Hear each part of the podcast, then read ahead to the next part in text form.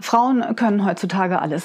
Sie können die Welt umsegeln, sie können in die Aufsichtsräte der großen Unternehmen stürmen oder Hochschulprofessorin werden. Aber eine Domäne scheint bisher den Männern vorbehalten zu sein. Und das ist es, Geld für Sex auszugeben. Da fragt man sich natürlich, warum sollte eine Frau Geld für Sex ausgeben? Schließlich bekommen wir den doch umsonst. Ja, aber vielleicht ist das nicht der Sex, den wir uns vorstellen. Warum immer mehr Frauen sich für sexuelle Dienstleistungen interessieren, was sie sich wünschen und warum das auch eine sehr heilsame Erfahrung sein kann, darüber spreche ich mit der Feministin, Domina Tantra-Spezialistin, BDSM, Künstlerin, Bondage-Künstlerin und Sexworkerin ähm, Christina Marleen aus Berlin. Wer, wenn ich Sie, kann mir meine vielen Fragen zu diesem Thema beantworten? Natürlich geht es auch am Ende nochmal um das ganz große Thema Sexkaufverbot und die sexuelle Selbstbestimmung von Frauen. Wir haben ein so inspirierendes und interessantes, langes Gespräch geführt, dass ich mich nicht dazu durchregen konnte, dieses Gespräch zu teilen. Es ist also eine ungeteilte Folge, die etwas über eine Stunde dauert, aber dafür eben auch wahnsinnig viele Informationen bereithält für alle, die wissen wollen, warum Frauen Geld für Sex ausgeben. Herzlich willkommen zu Alles über Sexualität, dem Podcast von die-sexualität.de. Ich bin Anja Drews, Sexologin und spreche hier über die gesellschaftlichen, kulturellen, politischen, gesundheitlichen, persönlichen, intimen, lustvollen und wunderbaren Seiten von Sexualität.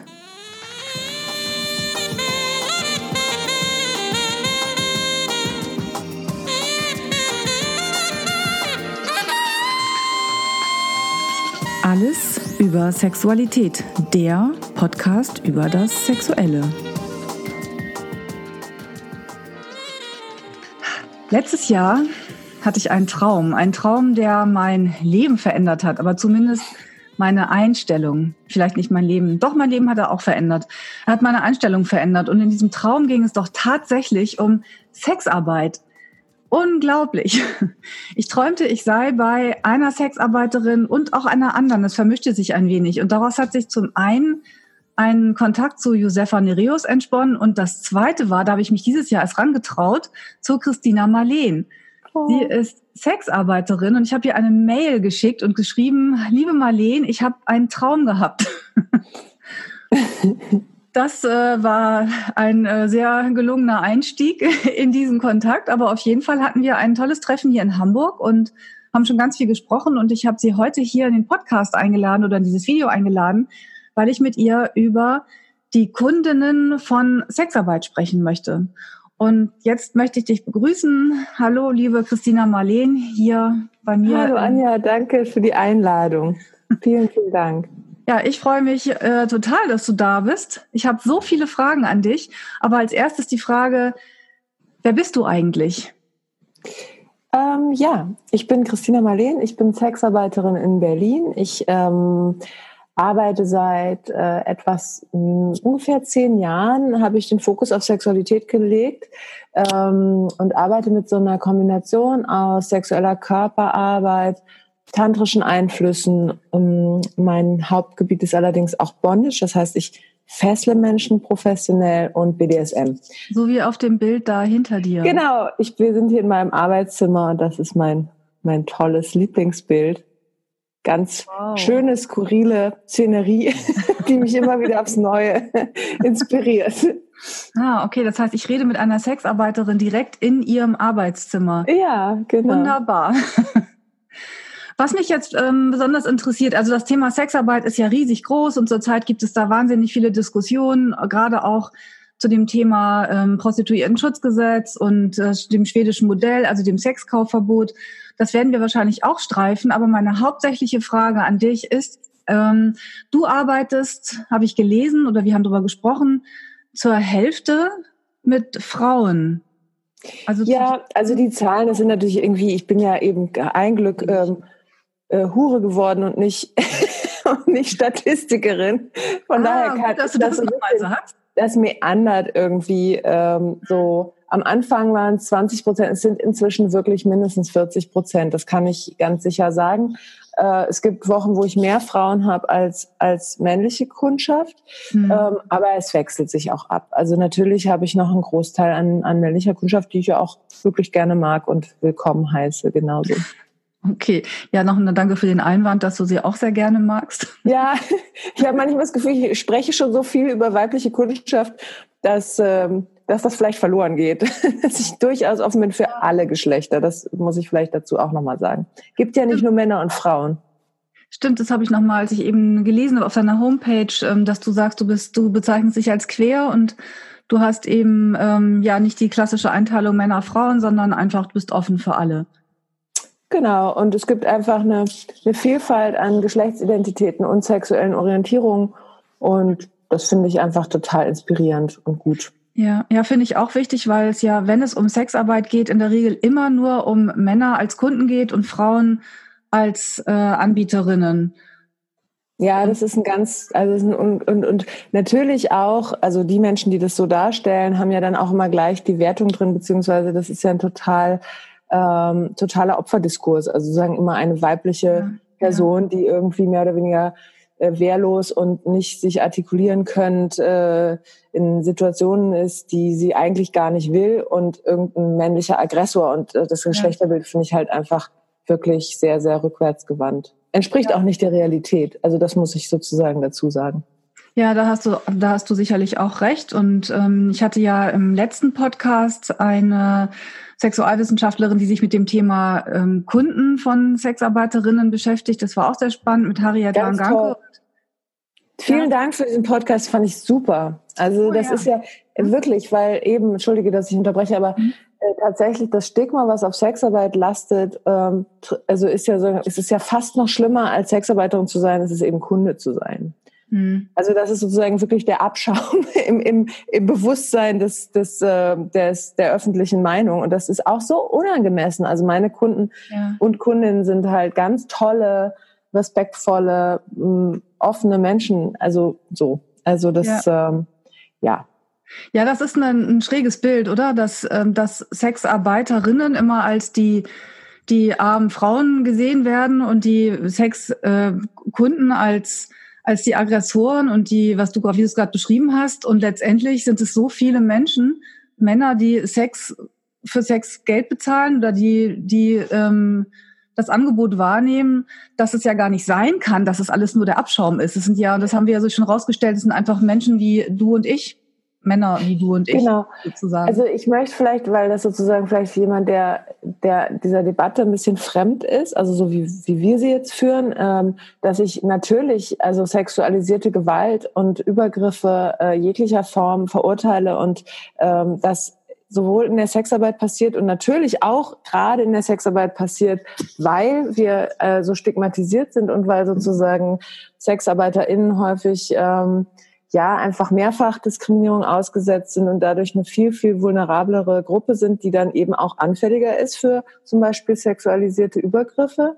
Aber trotzdem ist sozusagen dieses Wiederholen davon äh, entspricht nicht der Wahrheit, weil es eben so vielfältige Arbeitsplätze gibt. Also in der Sexarbeit. Ich würde sagen, der Sex in der Sexarbeit ist im Prinzip genauso vielfältig wie der Sex, der ohne Geld passiert. Das heißt, ähm, äh, also so, es gibt ja auch sexuelle Gewalt in Beziehungen und es ja, gibt äh, genau. äh, sexualisierte Gewalt im öffentlichen Raum.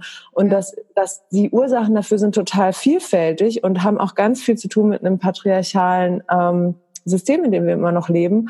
Aber trotzdem ist es nicht angemessen, dass sozusagen diese, äh, diese Verteufelung und auch die Angst davor, nur auf die Sexarbeit zu projizieren. Und das ist, das, das wird uns nicht gerecht, das wird Sexarbeiterinnen nicht gerecht und eben nicht der Vielfalt, die auch in der, in der Sexbranche äh, existiert. Ja, ich muss jetzt zweimal äh, ähm, einmal habe ich eben ja gesagt, genickt hier, ähm, als du gesagt hast, ja, nicht nur, oder es ging um Übergriffe. Ich wollte aber nicht äh, ja sagen zu ja, Übergriffe in der Sexarbeit, sondern ja, Übergriffe finden ja überall statt. Das hat ja, ja, mit Sexarbeit letztendlich auch nicht mehr so viel zu tun. Dafür brauchen wir keine Sexarbeit, um sexuelle Übergriffe zu starten. Das passiert, wie du schon sagst, in einer Beziehung, im öffentlichen Raum. Und, ähm, und das andere habe ich jetzt gerade wieder vergessen, was ich sagen wollte. Ist nicht so schlimm, fällt mir bestimmt wieder später wieder ein. Mir fällt noch was ein. Und ja. zwar, was zum Beispiel, also was sozusagen sehr, sehr schädlich ist, ähm, an dieser Erzählung, dass äh, die Frauen, die in der Sexarbeit sind, und also es wird ja immer nur von Frauen gesprochen, das ist ja auch ein total sexistisches Framing. Dazu komme ich auch noch zu den Männern. Männer und, und non-binäre Personen, es gibt vor allem sehr, sehr viele Transpersonen, die in der Sexarbeit mhm. tätig sind. Ähm, also dass diese Erzählung von dieser wehrlosen Frau ein schädliches, also das ein schädliches Frauenbild reproduziert, was auch negiert, dass wir gestalten. Also Sexarbeiterinnen sind ja eben gerade Profis darin, sexuelle Situationen zu ähm, gestalten, zu lenken, zu ähm, die eigenen Grenzen immer wieder zu artikulieren und äh, und auch den Menschen, mit dem man zusammen ist, also eben zu zu führen. Ja. Das machen wir an allen Arbeitsbereichen. Das machen Menschen, machen nicht nur ich als Domina oder als, Dom, als irgendwie Tantra-Masseurin, sondern das machen, machen wir an allen Arbeitsplätzen, auch äh, in, weiß ich nicht, im Bordell oder auf der Straße, äh, nehmen SexarbeiterInnen den Lead. Also das ist Teil äh, einer Professionalisierung. Ja. Und das, das immer so auszublenden, finde ich total, äh, ja, das ist einfach wirklich auch sexistisch. Ja, das stimmt. Und es stimmt, klar, es werden immer die Frauen gesehen, nicht die anderen Personen, obwohl mir gerade einfällt, was für ein, wie äh, schräg eigentlich, weil zum Beispiel, ich weiß nicht, ob das Wort jetzt politisch korrekt ist, aber der Transenstrich in Hamburg auf der Reeperbahn ist ja auch bekannt und alle, die da vorbeigehen, verrenken sich die Hälse, weil sie irgendwas sehen wollen. Aber im öffentlichen Diskurs finden, finden diese Menschen einfach keinen Platz. Das mhm. ist existent. Aber ja. eben dort im in, im voyeuristischen ähm, Interesse dann eben doch. Ja. Was ich, wo ich eben dachte, wo ich aufmerkte, war das mit der Vielfalt. Du hast gesagt, äh, Vielfalt, sexuelle Sexualität ist so vielfältig wie im privaten Bereich. Und da habe ich ein bisschen geschmunzelt und gedacht, hm, ich arbeite ja als Sexualtherapeutin und zu mir kommen ja ganz viele Menschen, weil ihnen diese Vielfalt eben gerade abgeht, weil, weil es langweilig wird, was sie da miteinander veranstalten und weil ihnen ähm, manchmal einfach so der Blick über den Tellerrand fehlt aus unterschiedlichen Gründen. Mhm. Und ähm, ja, da. Ja, ich glaube auch nicht, also ich meine, es wird, es, also das auch nochmal zurück, es wird auch in der Sexarbeit oder in der Prostitution Arbeitsplätze geben, äh, die wahnsinnig, also die wirklich sehr, sehr monoton sind oder eben äh, auch nicht besonders interessant oder vielleicht auch schädlich. Also das, äh, das, ähm, das gibt's aber, aber nur in der Sexarbeit, ne? Das gibt es nirgendwo anders. Genau, also ich meine, ich, das ist immer meine These, also dass sozusagen ähm, der Sex, der in deutschen Schlafzimmern passiert, ist nicht weniger irgendwie oder ist nicht, ist nicht äh, aufregender oder schrecklicher oder schöner als der, der sozusagen in Bordellen passiert. Es ist einfach nur Sex und der kann so langweilig, aber auch genauso erleuchtend, der kann nährend, der kann inspirierend, der kann ähm, blöd sein. Also so ist halt mhm. Sex. Also es kommt immer darauf an, welche Ressourcen hat man oder welche Voraussetzungen hat man um ihn, um ihn so zu gestalten, dass man ihn mag. Und das, das gilt halt für Ehen genauso wie für Sexarbeiterinnen. Also welche, ja. welche Voraussetzungen hast du, dich einzubringen? Ähm, äh, wie läuft die Kommunikation? Äh, wie ist das Machtgefälle? Also das ist ja in Beziehungen auch manchmal total krass. Oder also das ist und das äh, leitet uns natürlich auch zu, zu unserem Thema. Äh, meine Erfahrung, was was Frauen insbesondere Frauen oder Weib, also Menschen mit weiblicher Sozialisation für Liebe, also im Namen der Liebe, alles tun, auch sexuell und wie sie ihre Grenzen überschreiten oder nicht wahrnehmen oder, oder nicht zu ihren Wünschen stehen, das ist haarsträubend. Also insofern finde ich es besonders perfide, quasi mal diese Empörung über die armen Frauen in der Sexarbeit, während wir nicht anerkennen wollen, dass ähm, sexuelle Kommunikation und sexuelles Selbstbewusstsein überhaupt nicht sozusagen in, in, allgemein nicht verankert ist, häufig. Mhm. Ja, ja, das stimmt. Da, da, da spielt die mhm. Tatsache, ob da Geld fließt oder nicht, wirklich eine untergeordnete Rolle. Also ich glaube eher, dass ähm, die Fantasien darüber, wie eben Liebe und, und Leidenschaft konstruiert sind. Das sind Bilder aus Hollywood. Das ist so dieses, ja, wenn wir uns dann lieben, dann klappt alles. Ja, ja ist aber nicht so. Und äh, das finde ich viel schlimmer als das, was wir in Pornos sehen zum Teil. Okay, da, aber bei dem letzten Satz weiß ich nicht, ob ich dir folgen kann, aber. Gut, aber darüber können wir nochmal reden. Aber ähm, ja, was ich sagen will, ist Grenzüberschreitung ähm, oder die Bereitschaft, sozusagen die eigenen Grenzen nicht wahrzunehmen, ist Teil von weiblicher Sozialisation und findet in allen Bereichen statt. Ja, da stimme ich dir zu. Ich habe übrigens gerade den Vergleich gehabt, ähm, ich äh, vergleiche ja gerne Sex und Essen, weil ich gerne esse und Sex habe. Ähm, ich dachte an, an, die, an die Arbeitsbedingungen. Also wenn ich überlege, nehmen wir mal Essen, Restaurants, ähm, Servicepersonal, dann kann ich in der Kneipe arbeiten und das hinschmeißen und muss nichts über die Sachen wissen, die ich da tue und kann den Job mit Langeweile machen oder mit Frust oder wie auch immer. Ich kann aber auch irgendwo arbeiten und sich wirklich auskennen mit den Zutaten und ich kann mich mit Wein auskennen, ich kann Weinservice machen, ich kann den Menschen was empfehlen und ich bin äh, die Kennerin des Ganzen und das ist so unterschiedlich. Und ich habe mich nämlich gefragt, wie es eigentlich ist, dieses Bild, dieses öffentliche Bild von äh, Sexarbeiterinnen als ähm, ja Opfer oder als wehrlose Frauen oder als die, die dann da nur liegen und der Mann macht irgendwas.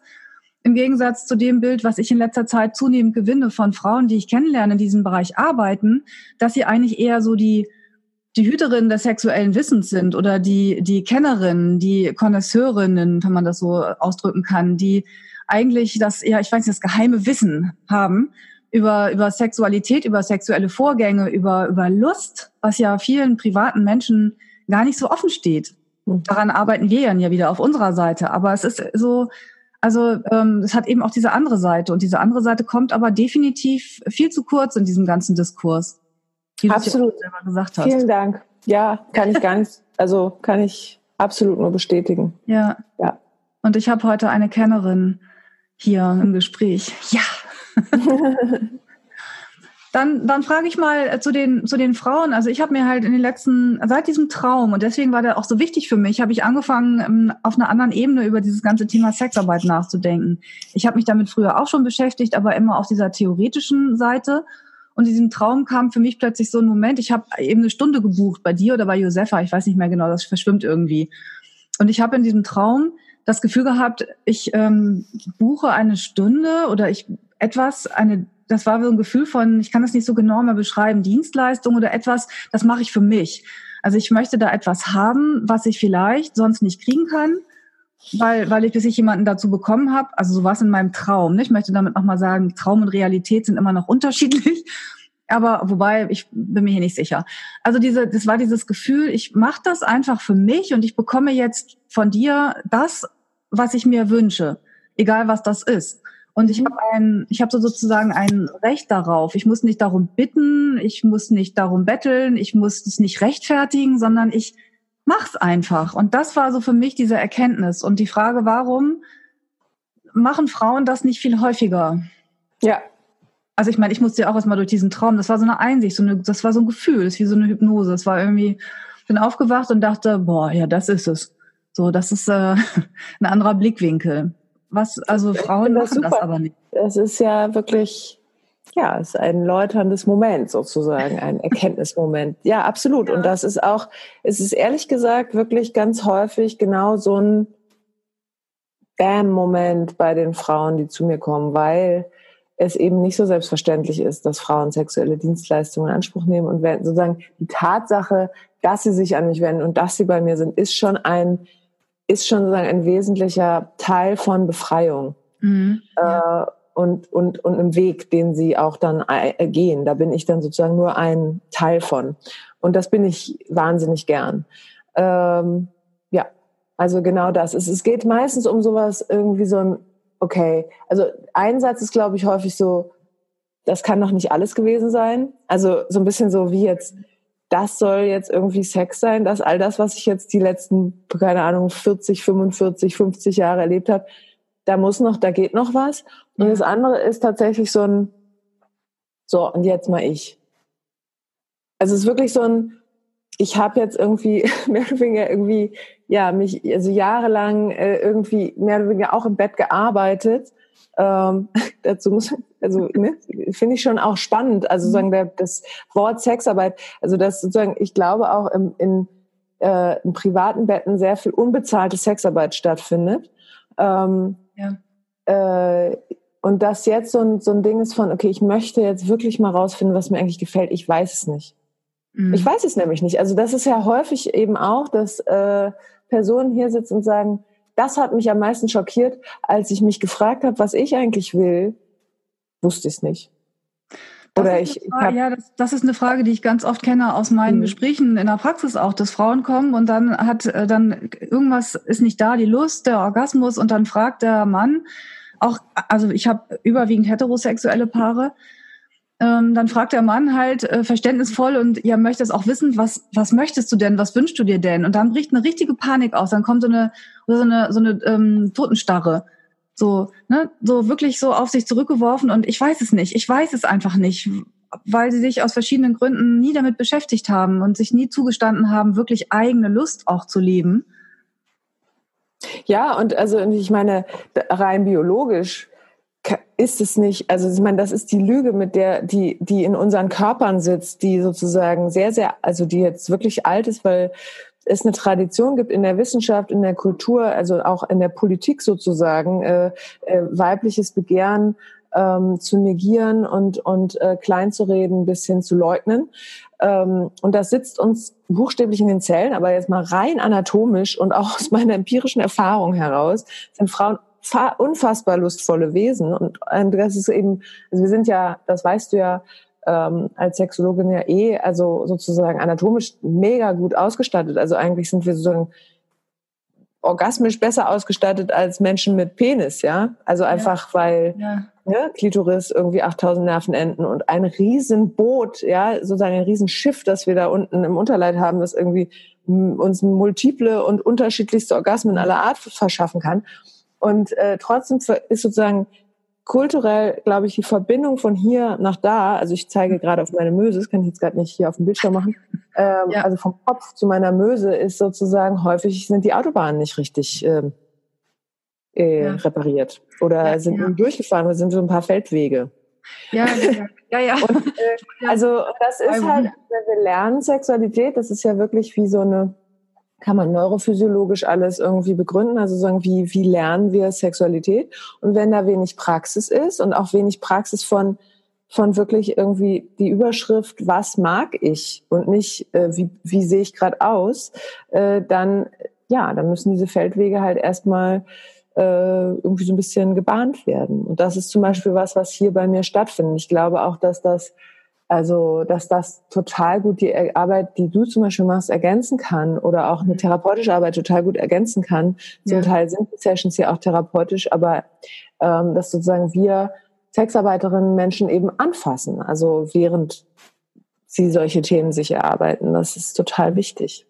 Ja, das habe ich auch gerade wieder gedacht, leicht euphorisch schon wieder. Eigentlich müssen wir so eine Gemeinschaftspraxis haben und ja. dann äh, wird auf der einen Seite geredet und erstmal geguckt, was ist eigentlich das Problem und ja. wo sind die Hemmungen und dann wirklich rüberzugehen und zu sagen, okay, jetzt probiere ich das aus, jetzt entdecke ich mich. Was ich zum Beispiel ganz oft äh, erlebe bei Frauen auch, ist das, was du gerade genau das, was du beschrieben hast. Und ich kann jetzt dieselben Zeichen machen, also vom Kopf bis runter zur Juni, so nenne ich das jetzt gerade mal hier ja. Ähm, dass da einfach die Verbindung fehlt, weil wir es nicht gewöhnt sind, weil wir als, als Babys wird das unten schon nicht benannt. Also es wird nicht gesagt, oh, wie, was für eine hübsche kleine Vulva, sondern es gibt so einen kleinen Penis, aha, aber die Vulva wird irgendwie nicht erwähnt, die Scheide. Ja und oder Vagina und ähm, da ist es, ich vergleiche es immer so ganz gerne ähm, mit so einem Bild äh, aus der Neurologie. Stell dir vor, deine Hand wäre dein ganzes Leben lang in einem Pappkarton oder beide Hände und du würdest sie nie sehen und du, jemand würde dir die Hand schütteln, dann würdest du wissen, da ist was, aber du hättest kein Gefühl dafür, wie deine Hand aussieht und wie die Finger aussehen. Und wenn man dann den Finger, den Mittelfinger berührt, dann würdest du nicht wissen, an welchem Finger ist es eigentlich. Aber dadurch, dass wir das sehen, die Hand sehen, haben wir so ein Bild auch im Gehirn von unserer Hand. Und das fehlt uns einfach für unsere, unser Genital. Aber es fehlt uns irgendwie auch für unsere Wünsche, weil es einfach, wir sind einfach nicht so sozialisiert, obwohl alles voll ist mit Sex draußen, überall Bilder, Pornos, alles. Ist es so, dass, also auch wenn ich mit Frauen spreche und frage, wie fühlt sich denn Erregung an? Dann manche wissen das ganz klar und andere wissen es nicht. Und dann stellen sie auch fest, oh, ich habe Sex gar nicht aus Lust, sondern weil, weil er es so gerne möchte und ich finde es doch so schön, wenn er mit mir möchte und es ist ja auch ganz toll, aber die Lust, diese Geilheit, das, das, was wirklich da alles sein kann, das, das fehlt dann einfach in dem Moment noch. Mhm. Ja, kann ich absolut bestätigen. Ja. Ja. Und sag mal, ähm, mhm. ich dachte gerade bei den Frauen, ähm, die Frauen, die zu dir kommen, die haben ja diesen Schritt dann schon gemacht. Sie haben festgestellt, da könnte noch mehr sein und dann suche ich mir jemanden.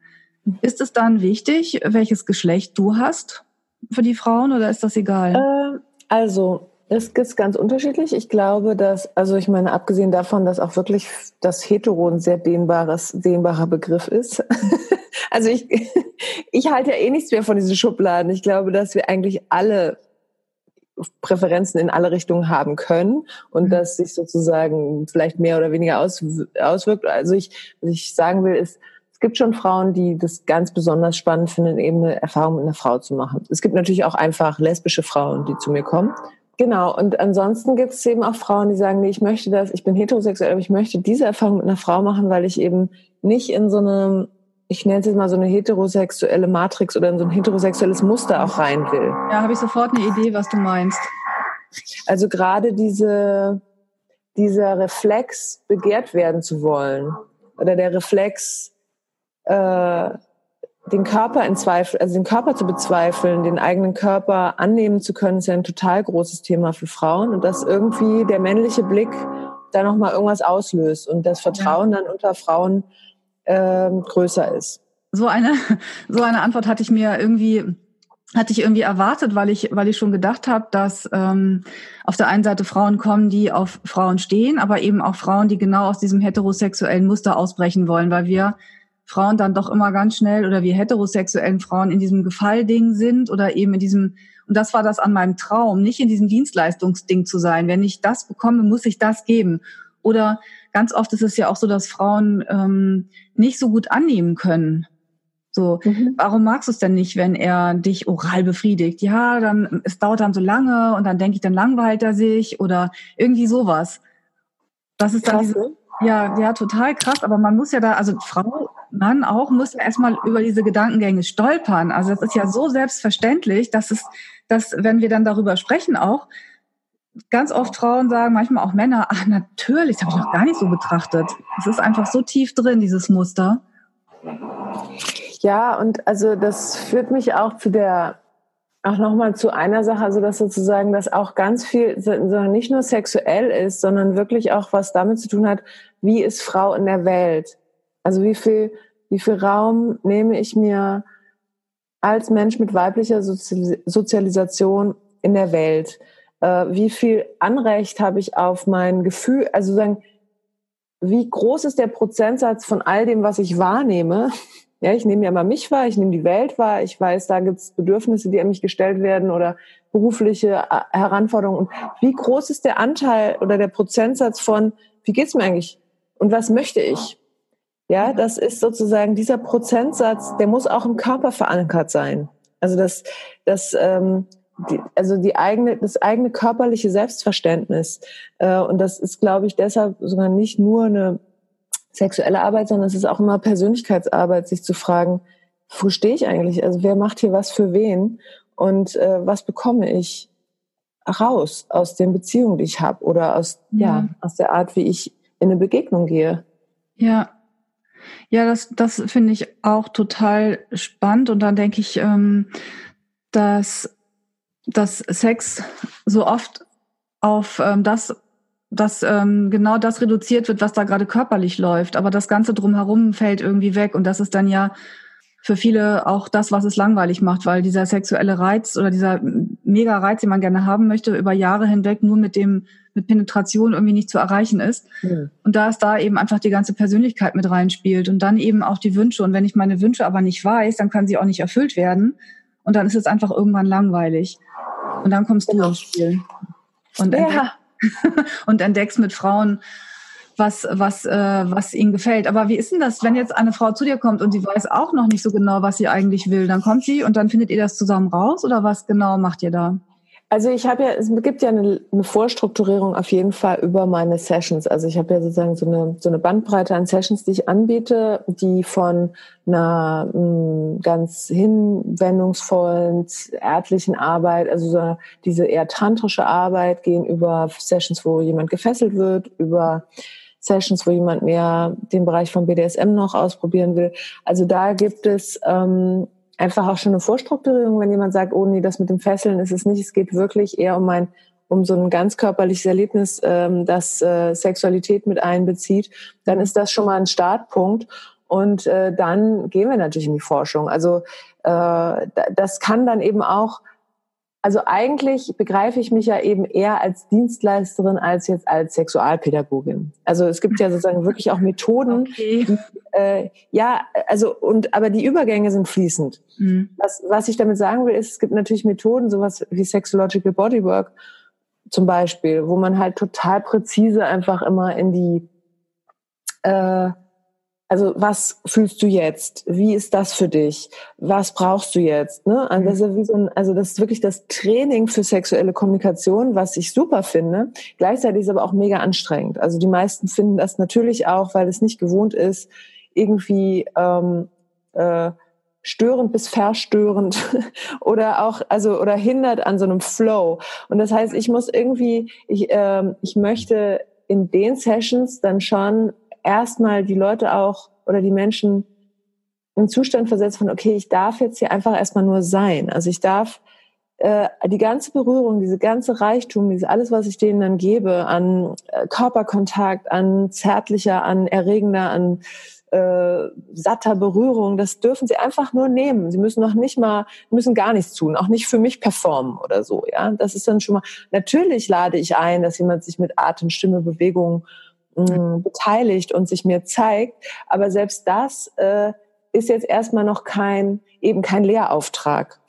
Also ja, wenn jemand ja. ganz still in sich versinkt und irgendwie erstmal in so einem What the fuck ist das? Ja, dann ist das in meinen Sessions erstmal auch völlig okay.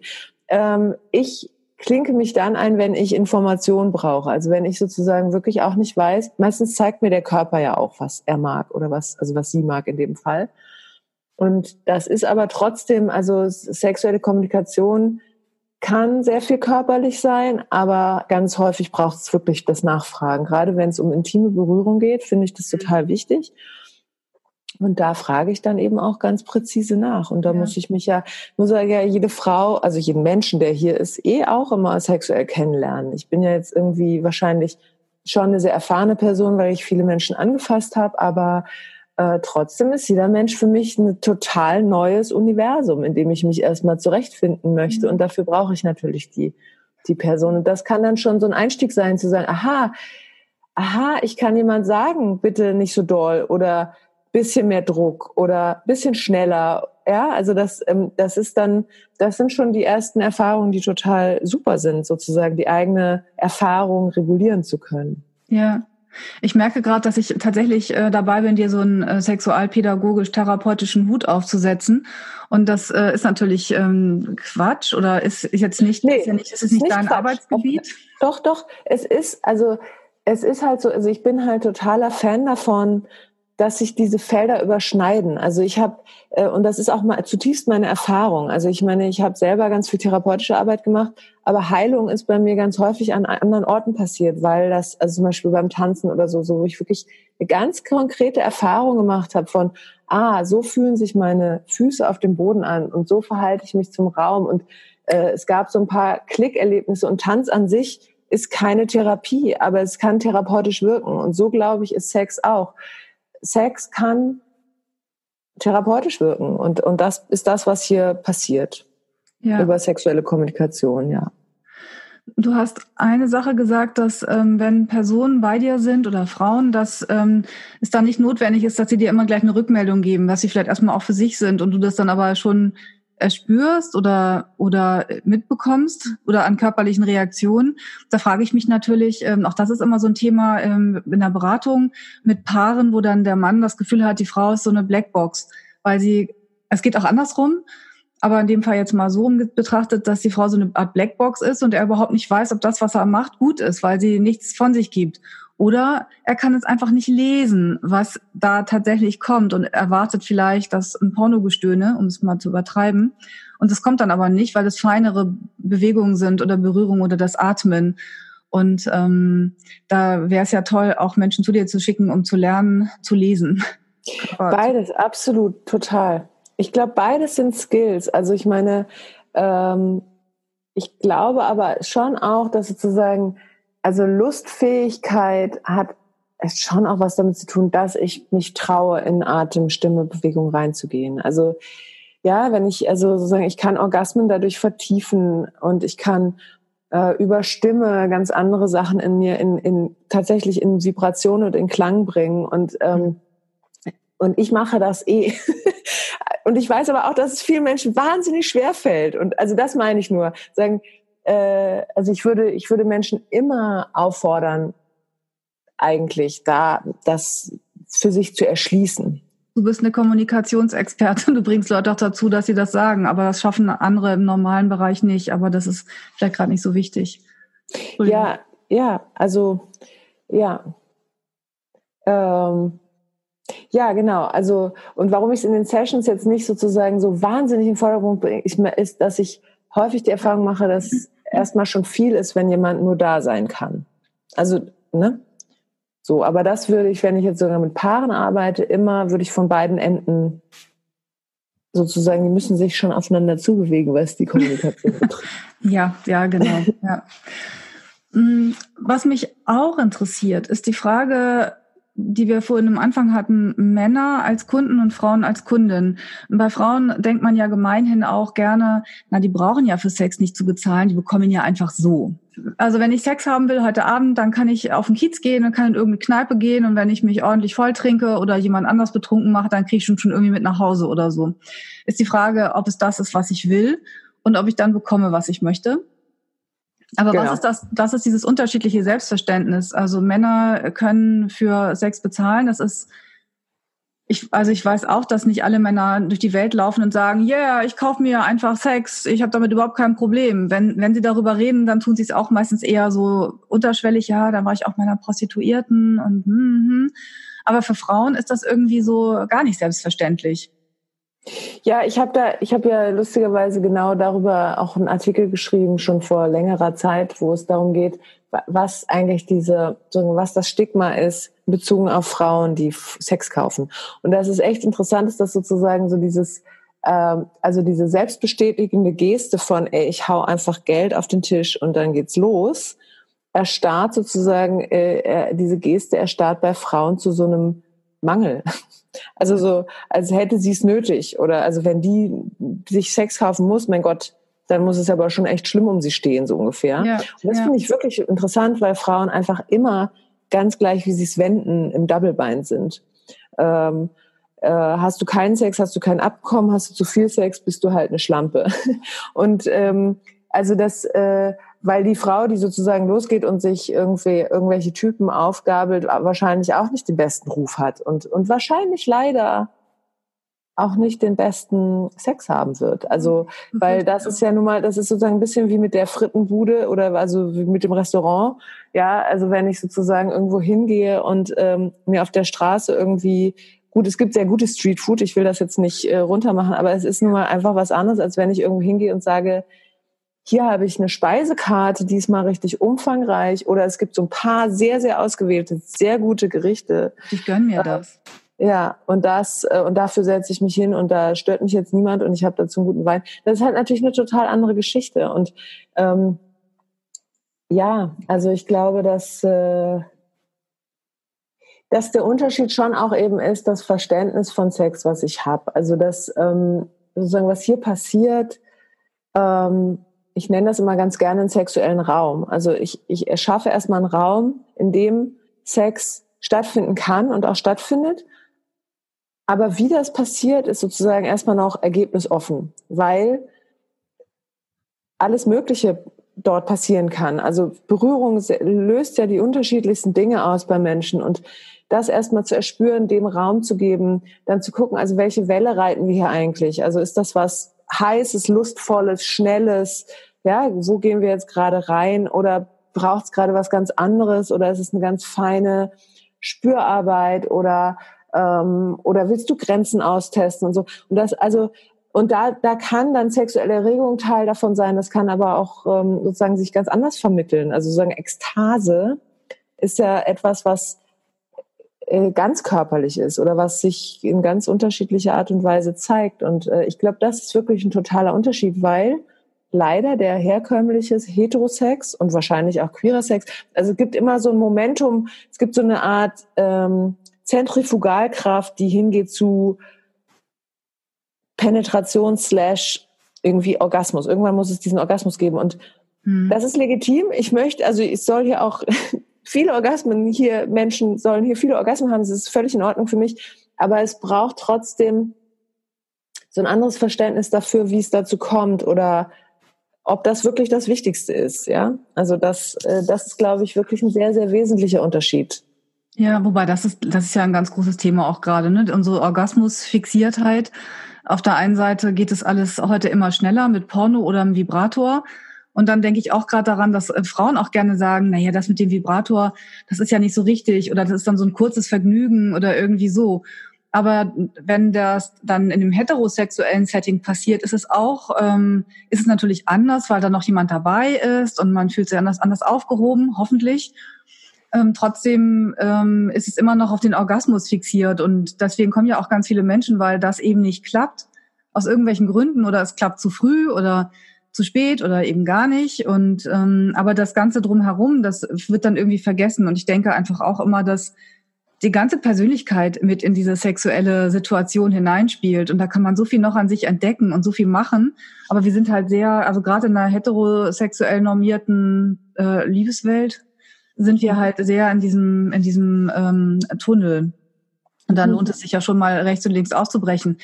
Das Problem und ist halt, dass wir uns das auch meistens, also meine Erfahrung ist, weil dazu möchte ich nochmal, äh, das ist ja ein Wunsch der häufig auch Männer, den häufig Männer sehr gut finden. Also ich, ich, ich ähm, spreche eigentlich total ungern von sozusagen so pauschal Männer und Frauen. Ich finde das immer sehr unangenehm, weil das immer so ein ja Mars, Mars und Venus Diskurs ist irgendwie so. Ja. Und die Frauen brauchen das und der Mann, mein Mann braucht das. Das kriege ich irgendwie da rollen sich mir immer die Fußnägel hoch. Aber es gibt mhm. natürlich schon so Strukturen.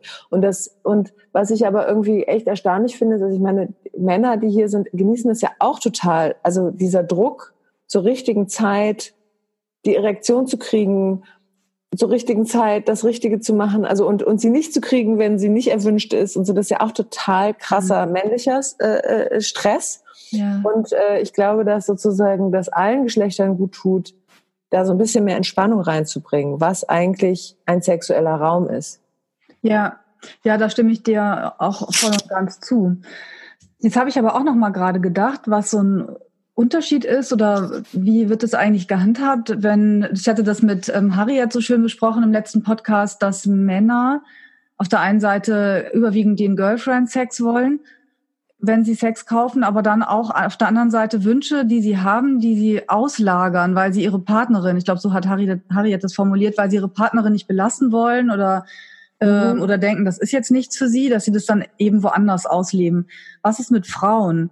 wenn Frauen in der Beziehung äh, hoffen, dass, dass der Sex gut wird, auch da freue ich mich, wenn wir uns so weit emanzipieren, dass der Mann nicht mehr abhängig ist oder nicht mehr verantwortlich ist für unser sexuelles Erleben, sondern wir eben selber. Auch das ist noch ein Weg, wo wir hin müssen.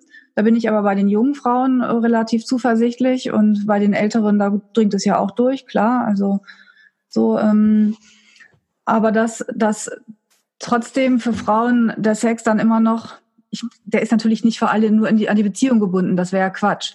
Aber für ganz, ganz viele ist es das ja. Ich habe mal irgendwann so eine kleine Umfrage gestartet, als ich so einen Vortrag hatte über Singles und Sex und habe immer gefragt, wenn ich Frauen traf oder Singles, und ähm, bist du Single? Ja. Und hast du Sex? Und dann kam ganz oft, vor allem von den Frauen eben, oh nein, leider nicht weil sie dann eben gerne Sex in der Beziehung haben wollen. Nur Sex in der Beziehung ist ja kein Garant dafür, dass der auch wirklich gut ist. Das haben wir jetzt ja schon auch schon darüber gesprochen. Und wenn dann aber so besondere Wünsche sind, was mache ich dann damit? Dann gehen Männer eben nach außen. Ich weiß, ja, also nicht alle, aber, aber viele mhm. leben das außerhalb aus. Aber Frauen, die graben dann, also vergraben dann diese Wünsche. Wenn ich jetzt äh, total stehe auf Bondage und ich komme in eine Beziehung und der Typ findet es leider total doof, dann gehe ich nicht nach draußen, denn ich wüsste ja zum Beispiel, dass du da bist, sondern ich, ich mache es dann eben nicht. Ja. Ich beschneide mich damit und meine Lust natürlich auch.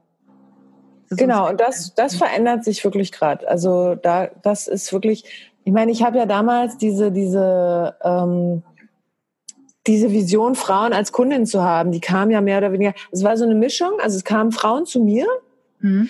und ich fand es super. Ich habe gedacht, genau das möchte ich. Ähm, was kann ich tun, damit das mehr ist? Und ähm, ich habe sozusagen als Feministin ja auch immer diese Vision gehabt von einer geschlechtergerechten Sexarbeit, dass quasi, ja, wenn Sexarbeit geschlechtergerecht sein muss, dann muss es äh, Kundinnen und Kunden sagen, aller Geschlechter geben. Und dann hat mich das irgendwie total, eigentlich bis heute überraschen mich die Frauen immer wieder oder das ist so toll, also was die sozusagen mitbringen und das ist ganz oft jetzt sozusagen genau der Motor. So, ja, es gibt da so ein paar Sachen, die habe ich seit Jahren und die kann ich in meiner Beziehung nicht leben. Das findet mein Partner nicht interessant, also let's go. Also jetzt möchte ich das mal wissen, wie das ist. Mhm. Und ähm, das finde ich total valide. Also eigentlich würde ich das wirklich auch allen Menschen wünschen. Also, weil eine Beziehung ist so viel mehr als das sozusagen, man sich sexuell, wie, oh Gott, also was wäre das für ein Leben? Also, wenn ich an Langzeitbeziehung glauben möchte, und dann aber heißt irgendwie, ich habe mit dem gleichen Partner für 40 Jahre was den gleichen Sex, dann ist das ja eine Horrorvorstellung. Das heißt, also erstens ich meine, okay, es kann auch sehr schön sein, weil das Gewohnte ist natürlich auch schön. Also jetzt nicht, ich will es nicht werten, mhm. aber meistens ist es ja auch, das ist ja auch deine Erfahrung als Sexologin, weil Paare dann sagen, irgendwie geht's nicht gerade nicht weiter bei uns. Und es braucht dann natürlich eine Arbeit, wie die beiden sich äh, äh irgendwie miteinander bewegen. Aber ich, jeder Mensch hat erstmal für sich genommen, hast du auch gerade gesagt, Verantwortung für seinen eigenen Sex.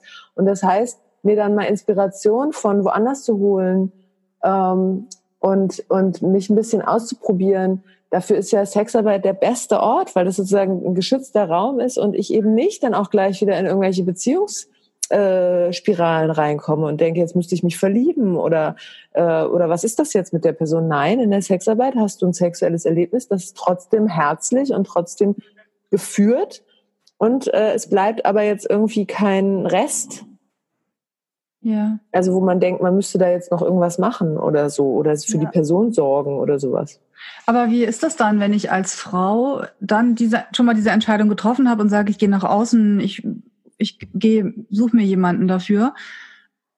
Wie, wie finde ich denn dann als Frau die richtige Sexarbeiterin für mich? Und da kommt auch die Frage mit rein, ähm, mit den, mit den, ähm, dass zum Beispiel jetzt spontan fällt mir nur das Wort Callboy ein für männliche Prostituierte.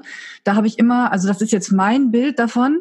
Das ist wahrscheinlich auch nicht realistisch, aber ich denke mir, da kommen Frauen, die wollen irgendwie das volle Paket mit, er soll mich begehren dann soll er mich befriedigen und das und das und das. Dann habe ich mal so Typen mit so einem Schnauzer vor Augen.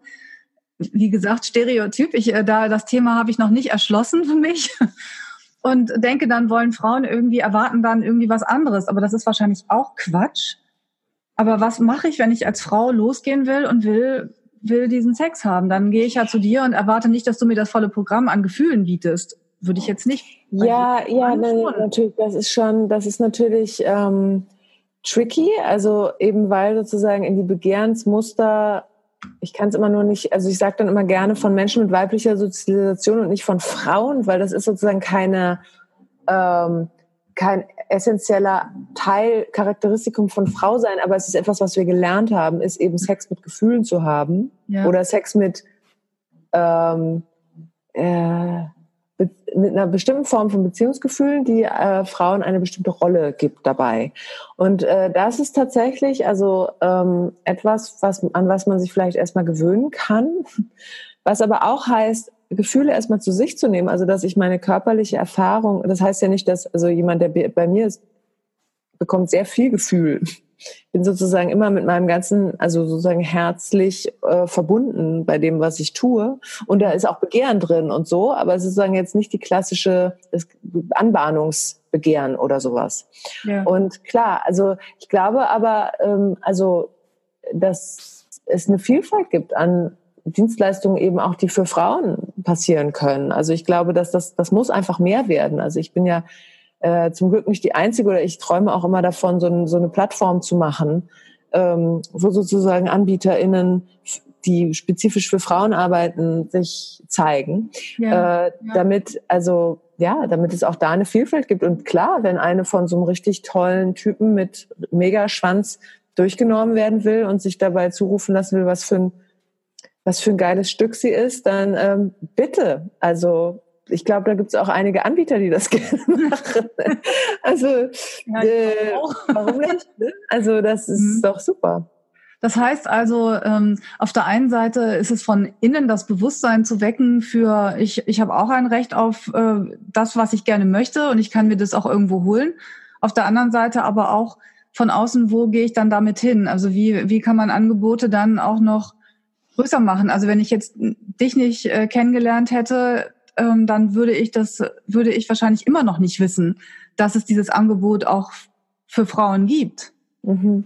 Ja, ich meine, es ist auch manchmal ein bisschen verklausuliert formuliert. Also die Tantra-Szene hat ja schon seit langem Frauen als Kund, also weibliche Klientel als Kundschaft entdeckt. Mhm. Allerdings wird es da ja häufig so eher ein bisschen verklausuliert, also so als äh, Heilung genau. Sinnlichkeit, ähm, spirituelles Erleben. Spirituelles Erleben und so. Das ist alles super. Also man, wir verdanken der Tantra-Szene sehr viel. Gleichzeitig ist es aber für mich ähm, manchmal ein bisschen defensiv. Also das sozusagen weibliches Begehren ist genauso äh, fordernd, satt, ähm, straightforward auch äh, äh, wie männliches und dafür, dafür braucht es eine Antwort. Also das ist ja auch wirklich eine Marktlücke. So kann ich nur sagen aus meiner Erfahrung. Ah, wie schade, da kann ich jetzt gerade nicht einsteigen. Denke ich sofort, ah, super Idee. Ich habe ja auch wirklich, das fehlt mir hier auch in Hamburg noch. Ich habe ähm, ja wirklich Frauen da, die, die dieses Lustgefühl noch gar nicht hatten. Ich würde eigentlich gerne mal sie gerne irgendwo hinschicken können. Andererseits ist es natürlich aus meiner Sicht, weil ich jetzt denke, ach, das ist ja eine tolle Idee, bei denen ist ja noch ein ganz anderes Bild vermutlich da, was Sexarbeit angeht. Und so schnell geht das dann auch wieder nicht. Und ähm, ich würde mir aber tatsächlich auch wünschen, dass, dass es für Frauen einfach selbstverständlicher ist, sich dann diese, diese Bedürfnisse einfach auch zu erfüllen und sich das zu gönnen. Mhm. da denke ich ja, und ich, also ich glaube auch wirklich, dass sozusagen jetzt nochmal auf das Beziehungsthema zurück, ähm, dass wenn man sich sozusagen irgendein Erlebnis verschafft, wo man wieder so ein bisschen on fire ist, also das ist ja manchmal so, kann ja auch, was weiß ich, irgendein Knutschen auf einer Party sein, also wo plötzlich, oder irgendeine andere Situation, wo plötzlich irgendwas wieder angeht und man merkt so, wow, ich bin aber ganz schön horny eigentlich. Also wo, wo, wo, wo kam das her? Ähm, und äh, das bringt man ja dann auch zurück.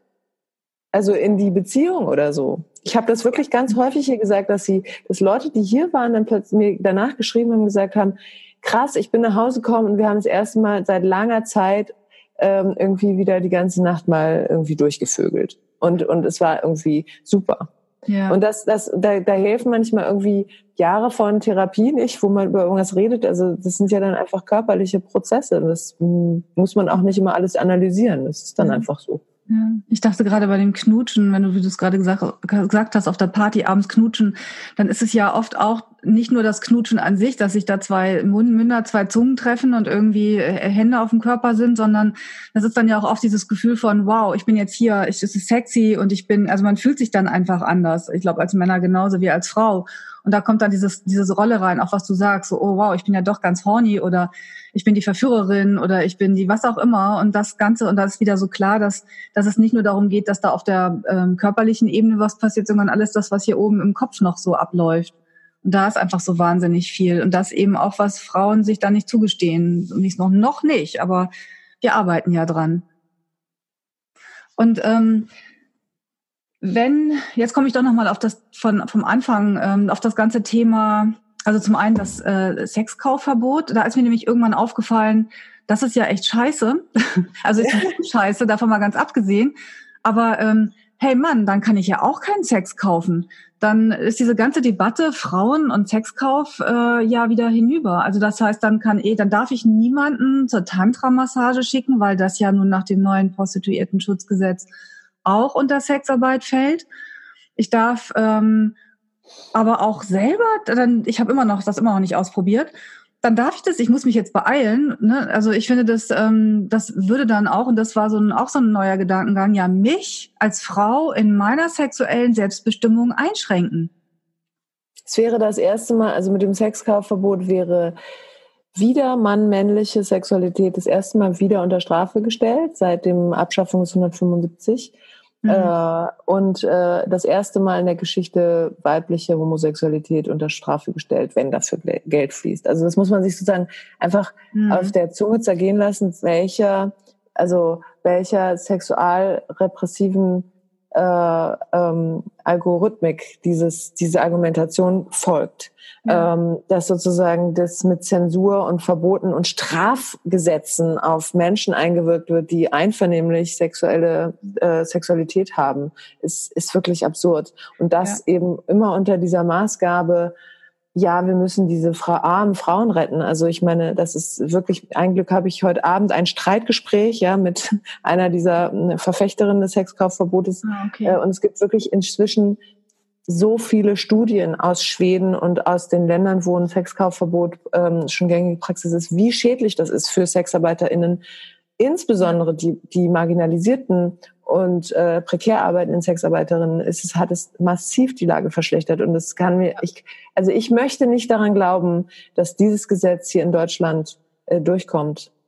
Es wurde sich mehrfach, es wurde sich mehrfach über die äh, Jahrzehnte, also das wurde ja mehrfach verhandelt. Ähm, äh, 2002 kam das Prostitu Prostitutionsgesetz, es wurde evaluiert, es wurde neu darüber nachgedacht, es wurde sich mehrfach mit Gründen gegen eine Kriminalisierung entschieden in Deutschland. Und ich und ich bin eigentlich noch optimistisch, dass sich da jetzt keine Wende abzeichnet, weil immer wieder auch klar war, jede Form von Verbotspolitik äh, ist schädlich für Sexarbeiterinnen. Ja, ich sehe das ja mittlerweile ja ganz genauso. Ich habe einen Weg ja hinter mir mittlerweile. Ähm, äh, auch ich habe dann hab, gehöre auch zu denen, die damals gedacht haben, ja, wieso ist doch super.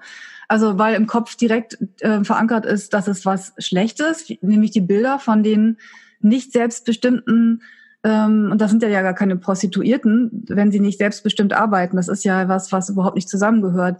Aber auch ich hatte dieses Bild im Kopf und dann fing ich an, äh, kam ich irgendwie auf die Spur und habe dann angefangen ähm, zu recherchieren, zu sprechen und zu gucken und habe festgestellt, nee, das ist totaler Quatsch. Bis hin zu dem Gedankengang, Moment mal, das schränkt mich als Frau auch in meiner sexuellen Selbstbestimmung ein. Aber ich denke, dass wir, und das ist wohl das große Problem, oder? Immer wenn ich diese Diskussion verfolge von ähm, Sexkaufgegnerinnen und Sexkaufbefürworter, äh, Quatsch, Sexkaufverbot also von diesen beiden Parteien, dann wird immer ausgeblendet das Heer der Frauen, die wie du selbstbestimmt arbeiten und denen es, die das auch gerne machen. Und ja, und es wird noch viel perfider. Wir werden nicht nur verschwiegen, und wir werden äh, un als unwichtig erklärt, weil wir, weil wir die Ausnahme sind, so bla. Wir werden sogar gegen die anderen ausgespielt. Also es wird ja uns unterstellt wegen uns. Mhm.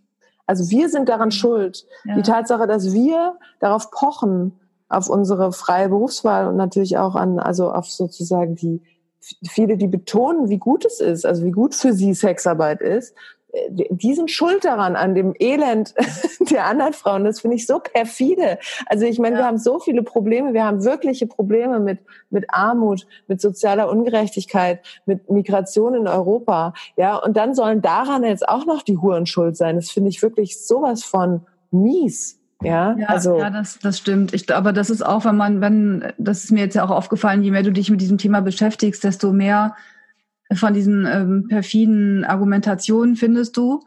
Und, und das Ganze, also ich meine, das ist einfach auch völlig utopisch zu denken, man könnte ähm, Sex gegen Geld oder wie auch immer verbieten. Das wirst du nie verbieten können. Das hat noch nie in der, in der Menschheitsgeschichte funktioniert. Es bahnt sich immer seinen Weg. Und jetzt sehe ich mich schon wieder in meinem äh, Handmaid's Tale, in meinem Kostüm mit dem, mit dem roten Umhang und der weißen Flügelhaube aus der Serie Der Reporter Mark. Das ist ja in Amerika schon so ein Zeichen für, äh, für Feminismus oder gegen die Unterdrückung der Frau. Ich sehe mich schon hier in Ottensen stehen auf dem Eimer Wartenbergplatz mit meinem Transparent, so mein Körper gehört mir und und selbst wenn ich nicht, wenn ich nicht in der Sexarbeit arbeiten möchte, so denke ich trotzdem, dass die Frauen das selber entscheiden sollen. Und aber du, ich, du kannst mir noch eine Frage beantworten, weil das ist immer wieder Thema, ähm, dieses mit der Ausnahme. Das heißt immer wieder, ihr seid die Ausnahme. Also ihr, die, die ähm, SexarbeiterInnen, die äh, in die Öffentlichkeit gehen. Also ich denke jetzt an du, Salome Baltus, Josefa Nereus, ich weiß nicht, dann ist, wen haben wir hier in Hamburg noch? Ähm, Undine. Genau, das Buch liegt hier immer noch, mein Hurenmanifest. Ich lese, ich bin dann irgendwann stecken geblieben. Genau, Undine, das heißt immer wieder, ihr seid die Ausnahme. Und ähm, das ist was, und das sind diese Argumente, die sich aber festsetzen bei den Menschen. Und das ist das ja. Problem. Ja, nee, aber ich glaube, dass das die Strategie ist, um sozusagen, also das ist eine Strategie der Gegnerin, äh, die, die holen, also sagen, die Prostituierten zu spalten. Und es lenkt ab von der, von der Erkenntnis, dass Sexarbeit in Wirklichkeit in der Mitte der Gesellschaft stattfindet und dass AnbieterInnen und auch Kundinnen äh, im Elternbeirat sitzen und ihr Kind vom Kindergarten abholen und äh, der eigene Kollege sind und in der U-Bahn neben uns sitzen. Und dass sozusagen das Gros der Sexarbeit natürlich die Leute, die es so mit als Berufung betreiben, wie ich oder die Kollegin, die du gerade genannt hast, ähm, äh, wir haben aber auch wirklich eine so ich sag mal, abgefuckte Biografie, ähm, also da kommt nichts mehr. Ich bewerbe mich nicht mehr irgendwie äh, für irgendeine Beamtenstelle oder als Lehrerin. Ähm, die meisten, die das machen, haben natürlich, weil das äh, ein zutiefst stigmatisierter Be Beruf ist, äh, nicht das Interesse, sich zu outen und schon gar nicht mit ihrem Gesicht zu zeigen. Ähm, für viele ist es auch eben nicht unbedingt so eine Entscheidung aus Berufung wie für mich, ähm, sondern ist vielleicht eine pragmatische Entscheidung. Ich glaube, das ist der größte Teil äh, von SexarbeiterInnen, äh, die einfach ganz schnöde äh, äh, äh, wirtschaftliche Entscheidungen treffen müssen, die da darin besteht, gehe ich irgendwie fünfmal die Woche nervenaufreibend Kellnern und grinse irgendwelche Leute an, die ich nicht mag, oder gehe ich zweimal die Woche ins Bordell. Das ist jetzt nichts, was mich irgendwie hm, für mein Leben lang irgendwie äh, aufrechterhalten wird, also seelisch ähm, oder so, aber das ist okay damit kriege ich mein äh, Kind durch, ich bin vielleicht alleinerziehend.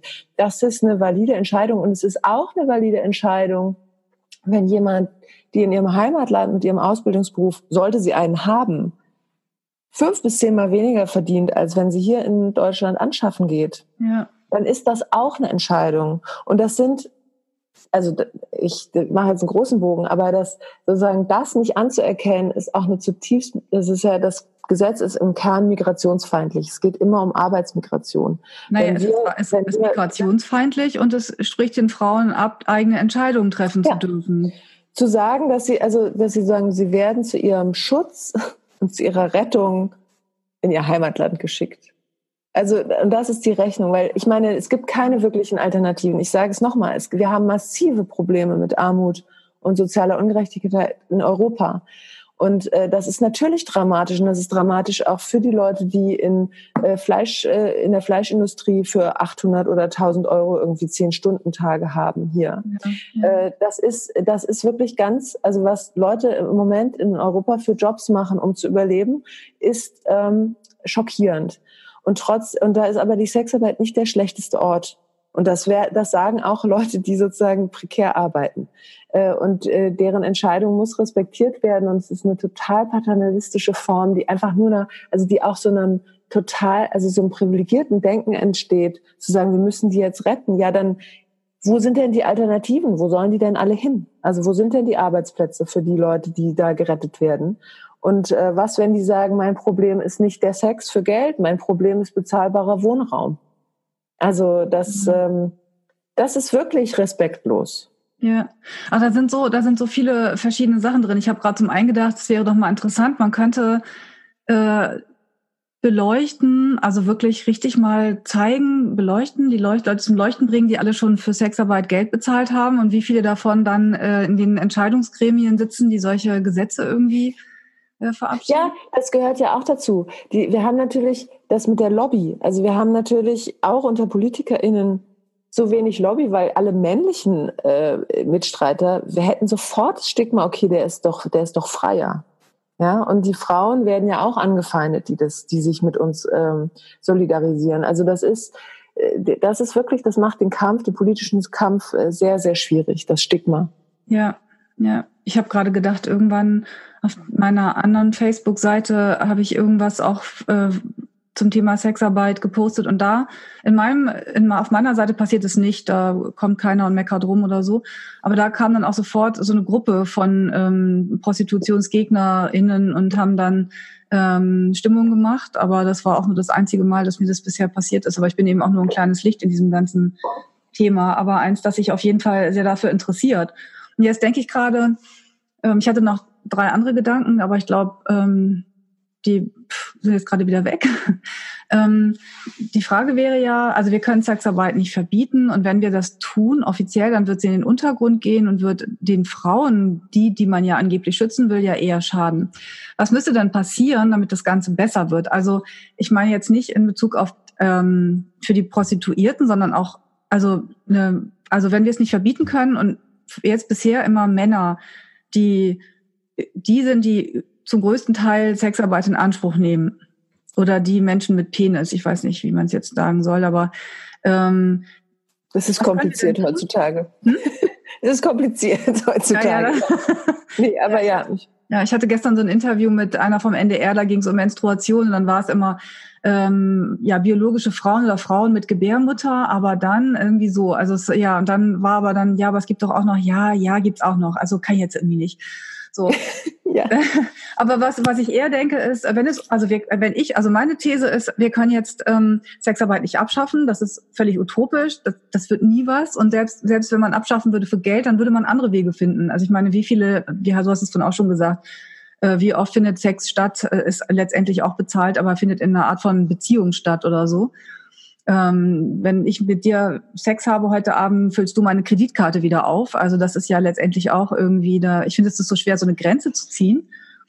Und äh, aber was man, also worauf ich hinaus will, ist, wenn wir es nicht schaffen, das zu verbieten, aber wenn ich gerne möchte, dass Sexarbeit ähm, ähm, gleichberechtigt wird, dann muss ich ja Frauen dazu kriegen, dass sie auch für Sex Geld bezahlen dann muss ich Frauen ähm, so selbstbewusst äh, hinbekommen oder das Thema Sexarbeit entstigmatisieren, dass Frauen genau wie Männer sagen, ich, ich bezahle dafür. Ich bezahle dafür, dass ich das kriege, was ich will. Da muss ich mich nicht lange irgendwo in eine Bar stellen und einen aufreißen oder was auch immer. Ja, ich glaube, es, es, es geht schon darum, also deshalb ist es so wichtig, schon auch an dem Thema Sexarbeit oder das Bild von Sexarbeit in der Gesellschaft immer wieder neu zu besprechbar zu machen, ähm, geht es schon auch, also diese Instigmatisierung ist immer so ein Wort, was keiner so richtig fassen kann. Was heißt denn das, Instigmatisierung? Ja, die sind auch Menschen oder was? Und nee, es geht mir darum zu sagen, was Sexarbeit für unsere Gesellschaft bedeuten kann. Und was, wenn sie sozusagen in einer, also äh, in einer Form, wie ich sie erlebt habe, weil ich privilegiert bin, weil ich Ressourcen habe, weil ich weiß bin, weil ich deutsch bin, unter anderem, habe ich erlebt, dass Sexarbeit ein Ort ist für ähm, sexuelle Heilung oder sexuelle Kommunikation, also wo sozusagen ich wirklich was verändern kann mit Menschen, ähm, wo ich mich selber auch mit einbringen kann und, und meine eigenen Grenzen habe ich ja auch in der Sexarbeit total äh, verändert oder erlebt. Und dass das ein Potenzial ist, was eigentlich total gut nutzbar ist für die Gesellschaft. Das mhm. möchte ich, dass das verankert sich im, im öffentlichen Bewusstsein. Also dass in der Sexarbeit natürlich Profanes und Triviales stattfinden kann, aber dass es auch ein Ort sein kann für Wachstum und für Lernen und für äh, Expansion und Exploration. Äh, und ich glaube, wenn das ähm, mehr ankommt, dann fühlen sich Frauen auch eingeladen. Weil das ist ein Raum, der ist offen für alle Geschlechter. Ja. Also da, und das heißt eben auch, das heißt, das heißt das, was ich gerade gesagt habe, und das heißt eben auch, den Begriff von Sex zu erweitern. Also was ist Sex? Dass das sich ähm, für alle Geschlechter verändern kann. Wir haben im Moment, wenn wir von Sex reden, haben die meisten Menschen irgendwas im Kopf. Und das ist relativ stereotyp. Ja. Äh, das ist jetzt meine Annahme. Also ich hoffe, ich hoffe eigentlich auf alle queeren Fantasien, die in den Köpfen von Leuten sind. Aber also sozusagen, ähm, ja, dass sozusagen, wenn wir von Sex sprechen, erstmal noch gar nicht klar ist, was das heißt. Das möchte ich. Und dass man, und dass wir uns den Raum, also die Zeit nehmen, um rauszufinden, was das für uns heißt. Das mhm. möchte ich. Ja. Und das soll in der Sexarbeit auch stattfinden. Ja. Das heißt, dann bin ich wieder bei meinem Anfangssatz. Ähm, wie wäre es denn, wenn Prostituierte nicht die armen Frauen sind oder Sexarbeiterinnen nicht die armen Frauen sind, sondern die Wissenden, die Heilenden, die ähm, ja, die wissen, wie es geht. Genau. Ja, okay. Äh, super Schlusssatz, oder? Ja. ja.